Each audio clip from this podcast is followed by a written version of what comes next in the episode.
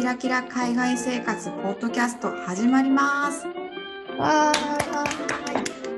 今回は初めてゲストを迎えての収録に挑戦してみました。えー今週と来週で2回にわたって前編後編でお送りするんですけれども、えー前編の今回は海外で失業したというあの体験談について話しています。で後編はですね、えー海外に住んでるんだけれども一体いつ本帰国するのかという結構あるある話だと思うんですけどもその話について、えー語ってみました。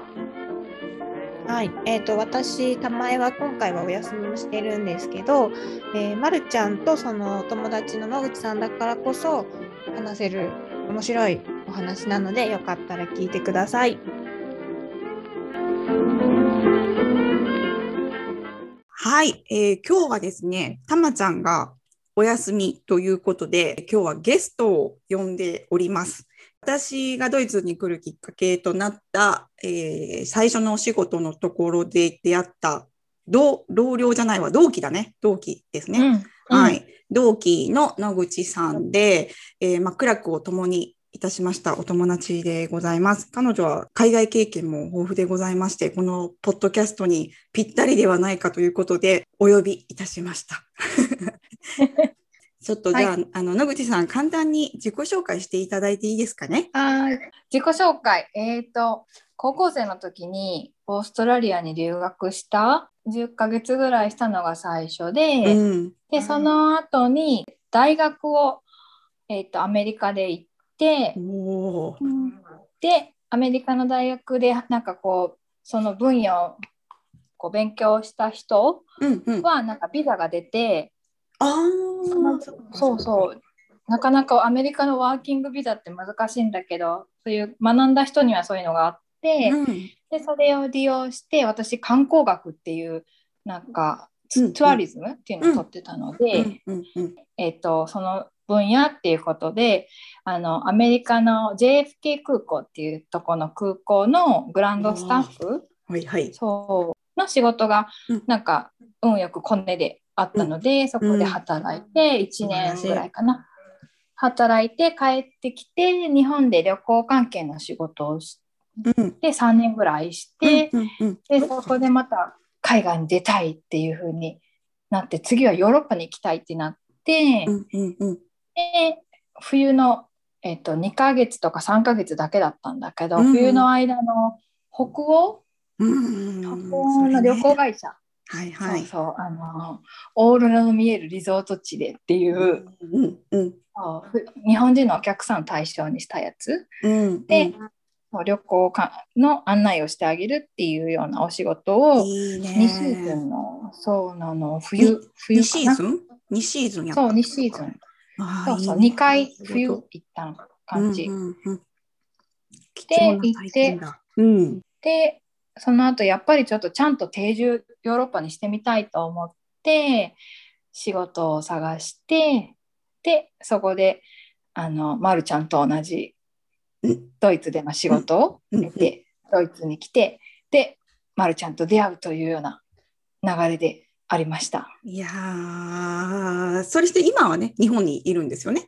そうそうそうそう今は日本で働いています。はい。であのまあ同期本当に本当に本当に同期で日本確かドイツに入国した日も1日違いとかだよね。私は確か4月2日とか4月3日に来たんだよドイツに。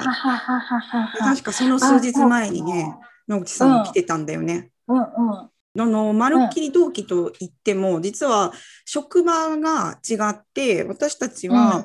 あのーえーお土産屋さんドイツにあるお土産屋さんで働いてたんですけど、私と、うんあの野口さんの職場が違って、同期がいるっていうことは私は知ってたんだけど、実際に会ったのはうんうんもうちょっと後だよね。数ヶ月後だね。ねそうだったね。もう戦友、戦友ですね。いろいろあ戦ります友ですね。うんうん。そうでいうの今日は何を話そうかっていうことなんですけど、あの第36回このもやもや期をテーマに話した回があって、うんうん。ここでね、あの、私がその、あの、野口さんと一緒に働いた会社、7ヶ月で潰れてっていう話をしたんですけど、まさにその会社なんですよ。その会社を、での同期で、あの、結構、あれは、あの時は、36回の時は、あの、さらっと、長7ヶ月で潰れましたっていうのだけ言ったんだけど、結構大変だったのよね。その時の話をしたいなと呼びました。そうだね。うん、人生の中でも結構なししわい思い出というか 海外でね海外生活じゃなくて海外で失業っていうそうそうそう。ね。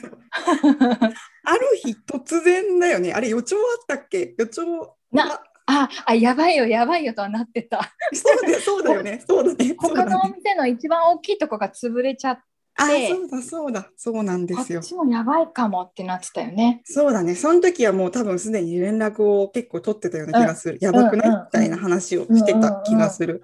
今記憶が蘇った。だってそちらの野口さんのところの働いてたところの店長さんから私が働いてたところの店長さんに確か電話があって、で、ああそうで、うんそこから私は一人でお店にいて、私の店長さんから電話が来て、うん今すぐ店閉めてって言われたんだよ。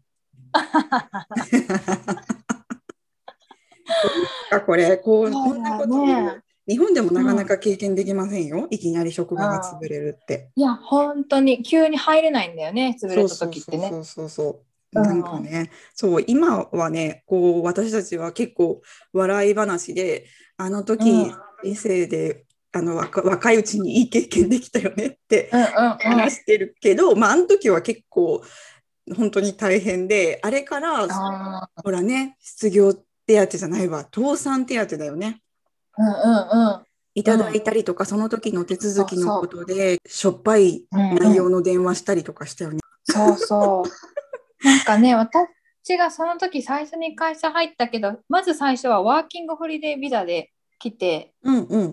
で、その会社にビザを書きな、こう直してもらったとこだから、こうそうそう。職場がないイコールビザもないイコール2週間で帰らなきゃいけないっていう、うんあそうっていう。ところに行って、もう一人いたあの同期の人は、うんうんだから2週間以内に帰ったよね、潰れた日から。そうやそうやそうや、ねそう3人いたんですよね私たち含めて。そうそう。うん、そうだそうだ。ねえなんかその仕事がビザにも関わるから仕事がなければ住むとこも見つけれなくっているこ、うんうん権利すらないっていうあの恐怖をね味わったよね。うん、そうだね。そう、でもほら、そこがまたさ、不思議なことでさ、野口さんは労働ビザに書き換えたから、その会社の名前入りのね、ドイツは最初に労働ビザ取るときは、会社の名前が入ってるから、そこの会社で働ける労働ビザっていうのが発行されるんですよね。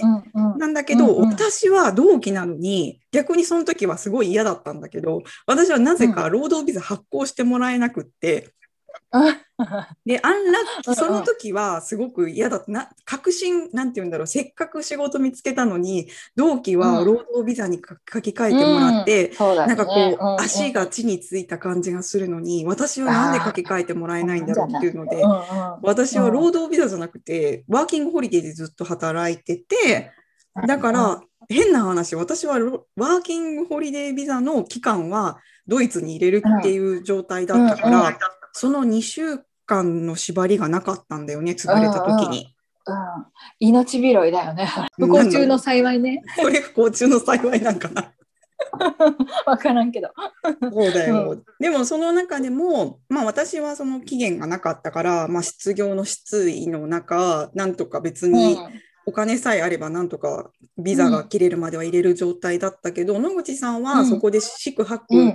いろいろ、いろいろいろいろあって、ドイツにもうちょっといようっていうことになったんだよね。ああの他の会社の人がなんかこうお情けか何かでビザをドイツ人の方がうちの会社の社員としてそこで実際に働いてなかったけれど、ちょっとまあビザの世話をしてくださって、それで命を長らえてびちょっとドイツに入れたっていう感じであとその失業した倒産手当うん、のおかげで生き延びたっていう感じかな。そう、本当倒産手当の話って36回の時にしたかちょっと忘れたんですけど、私たち本当に7ヶ月ぐらいしか税金を納めてないのに、ドイツがうん、あの倒産手当くれたんだよね。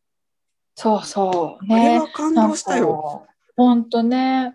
今でもなんか私ドイツ語もほとんど忘れちゃったけどもインソルベンツゲルトっていうことだけはもう忘れられない。感謝しかない。ありがとうドイツ。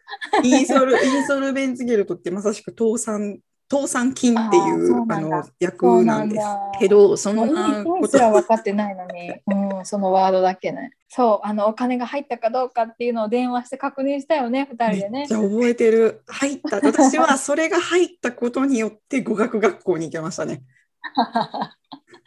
いや、本当にね、ギリギリの生活をね、本当なんかその時は本当、本当でも貧乏にすごい耐えられたというか、あそこで貧乏へのなんかこう免疫がついたというか、うんうん、わかる。なんかこうね、パンとか30セントぐらいでめっちゃ入ったやつ買ったりとか、かさ増しでこうしてやろうとか、なんかすごい、ね、なんかない中でどうやってお金ない中で過ごすかっていう、いい経験にななったけど、あの時は本当、将来の不安しかなかったね。そうだね。そうでも本当に、あの、本当お金ない中でどうやって暮らすかっていうのを本当真剣に考えた時でもあったし、ねで、その中で野口さんがね、あの、お金ない中で健やかに豊かに暮らすのがすごい上手だったの。だから私はすごいそれを見習ったし、結構私の方が多分悲壮感あって、あの、だから私こんな悲壮感漂ってたらダメだなって思った。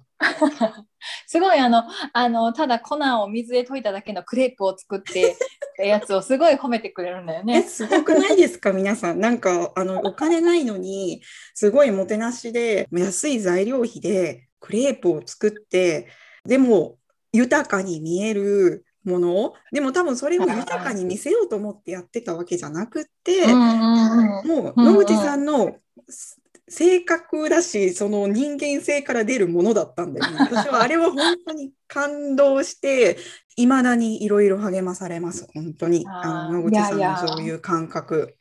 ね。いやはい本当に海外出てなかなかそういう経験ってしないからね。なんかだって身内も誰もいなければ頼れる人はいないし、うんうん、そうそうねそう。うん。ね。本当にそのその仕事がメインで渡海を渡ってきたものだからその職場の人が解散しちゃうと誰も知らないようなね仲になってたから。そう、そうなんです本よ。だから、そねそこからまあ私たちがどうやって生き延びたかっていう ところなんですけどうん、まあ私はその後、まあ転職活動をして、それは多分36回のところでチラチラっと話してると思うんですけど、人伝いで、あの仕事見つけて街を変えて、旅行会社に就職して、うんうん。えー仕事をするんですけど、で、野口さんも野口さんで仕事見つけてだよね。うん、見つけたっていうか本当にそのビザの関係で拾ってくれた人のおかげで、うんうん。そ。の前の仕事の延長みたいなことをちょっとしてて。うんうんうんうんうんうん。そう。だけれども、でもねやっぱりでもそれも本当に不安定な仕事で。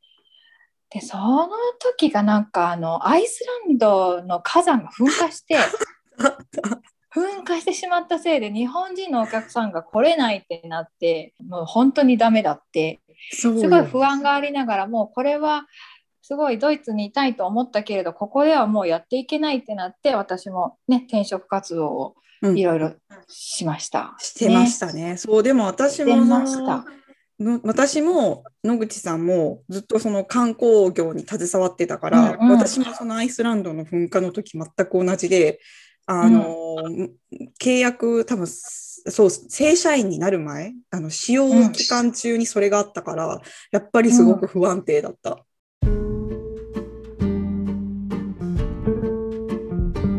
あなんかさややっぱりし思い出しながら喋ってたらやっぱしょっぱくなってきちゃった。大丈夫 甘いもの食べ甘いもの食べよしょっぱくなってそんな私たちがまあしょしょっぱい経験をしましたっていう今日はまあ、今ではねあの私たち大丈夫精神的にも大丈夫なんですけど、うん。その時はまあ大変でしたよっていう話と、うん。まあ、でもなんかあっても結局なんとかなりますよね。うん、うん、うん、なんとかなる。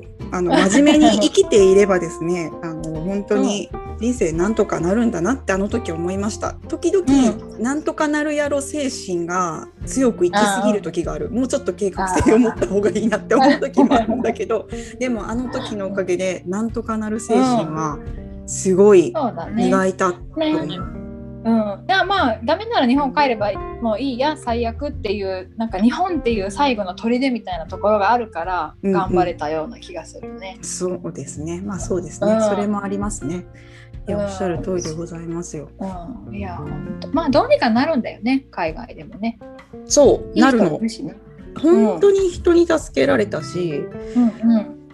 まあでほあのやっぱり野口さんがほら戦友だからさその一緒に辛い時を乗り越えた、うん。ね、いいたいの同じ国にいたっていうのはなんかこう頑張れた感じもあるよね。うんうん本当だね本当なんかこう日本だったら絶対ご縁はなく出会うこともなかったけれどドイツにいたからこそ出会えたっていうねおかげさまで乗り切れましたね。乗り切れました。